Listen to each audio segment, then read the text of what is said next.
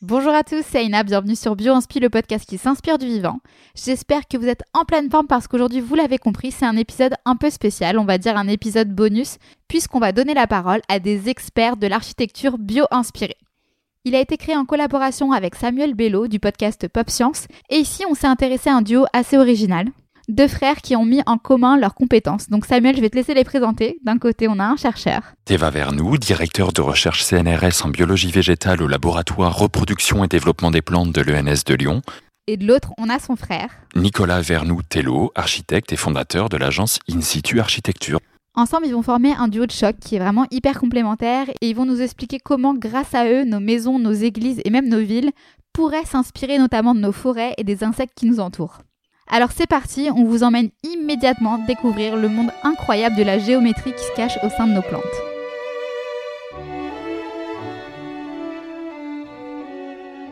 Elles font quoi de spécial les plantes?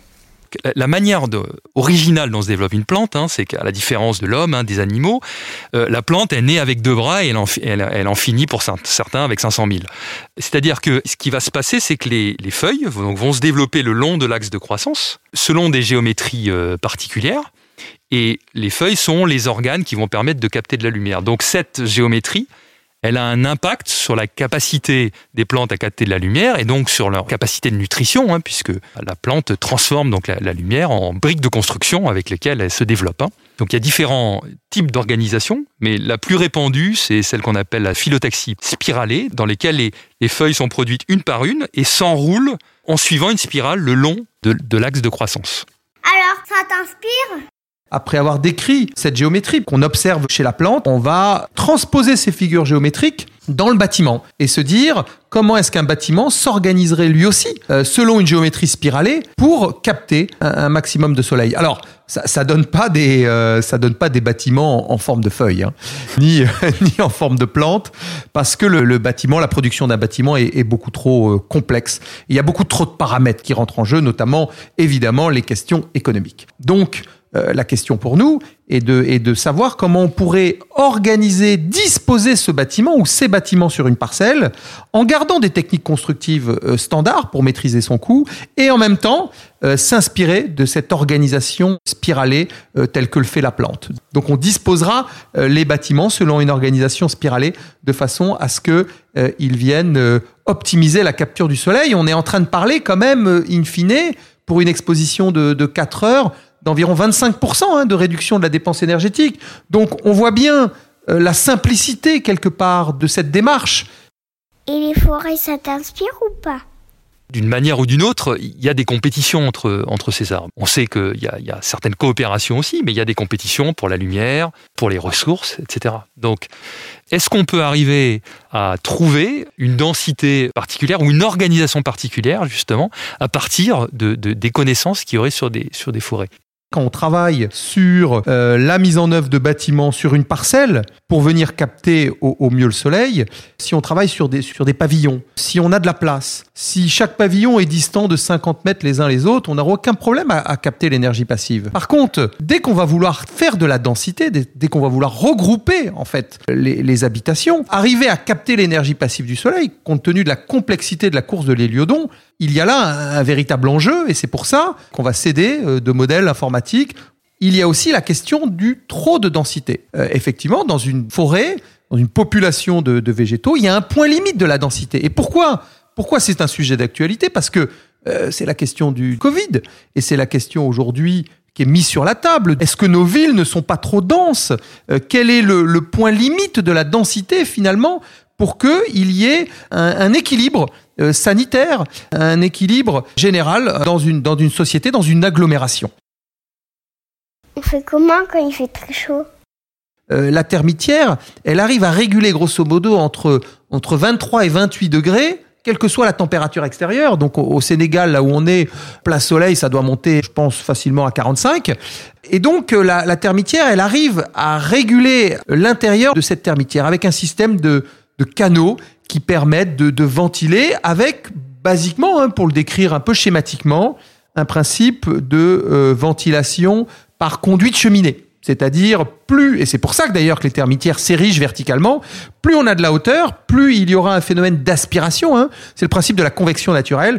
L'air froid va rentrer pour chasser l'air chaud, qui lui va monter et euh, va être chassé en hauteur. Alors, il se trouve que, que les termites, elles, en plus, elles sont actives. C'est-à-dire, c'est pas un système passif.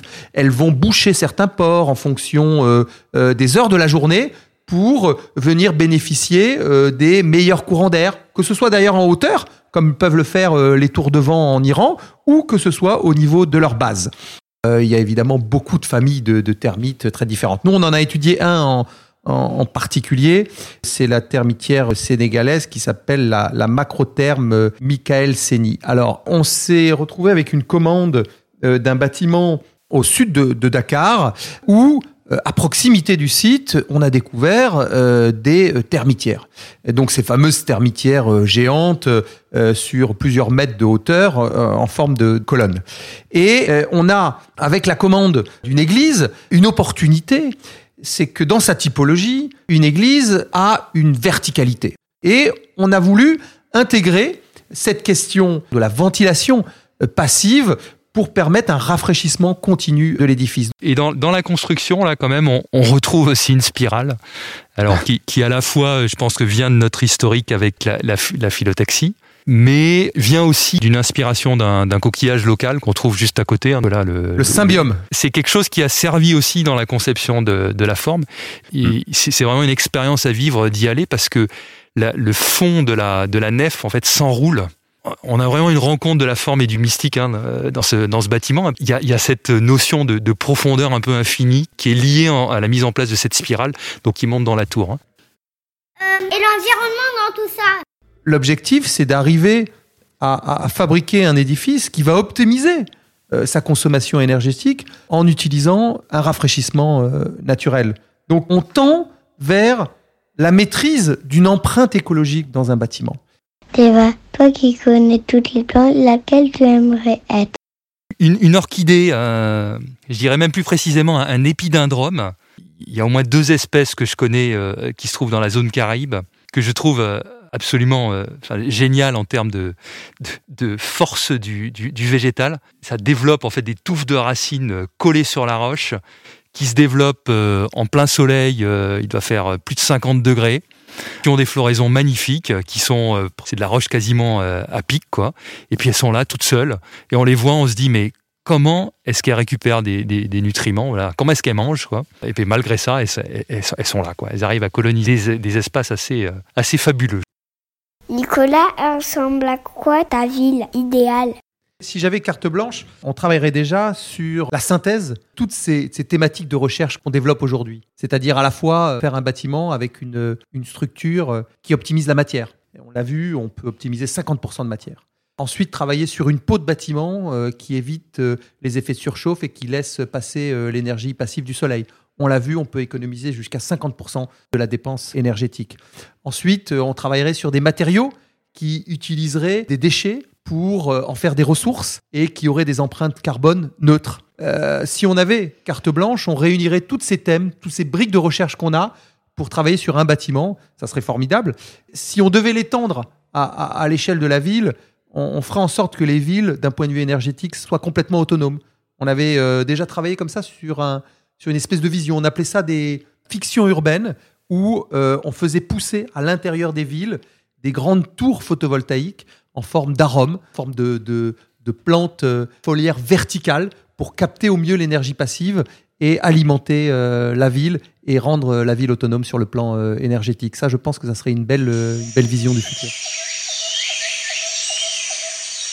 Merci à tous d'avoir suivi cet épisode bonus spécial guest qui a été soutenu par Sequence, Biome Expo et Premium Beauty News. Un immense merci aux invités, deux frères, Teva Vernou et Nicolas Vernutello, de s'être prêtés au jeu et d'avoir répondu à toutes nos questions. Et merci bien sûr à Samuel Bello et l'Université de Lyon pour cet épisode qui a été fait en collaboration. Donc n'hésitez pas à aller vous abonner au podcast Pop Science et surtout n'oubliez pas de prendre vos places pour la Biomime Week qui aura lieu cette année en version 100% digitale à partir du 7 décembre. Le mercredi d'ailleurs, c'est la journée architecture bio-inspirée et Nicolas viendra parler plus en détail de son église inspirée de la fameuse termitière. Alors on se retrouve là-bas car BioInspi sera aussi exposant de l'événement.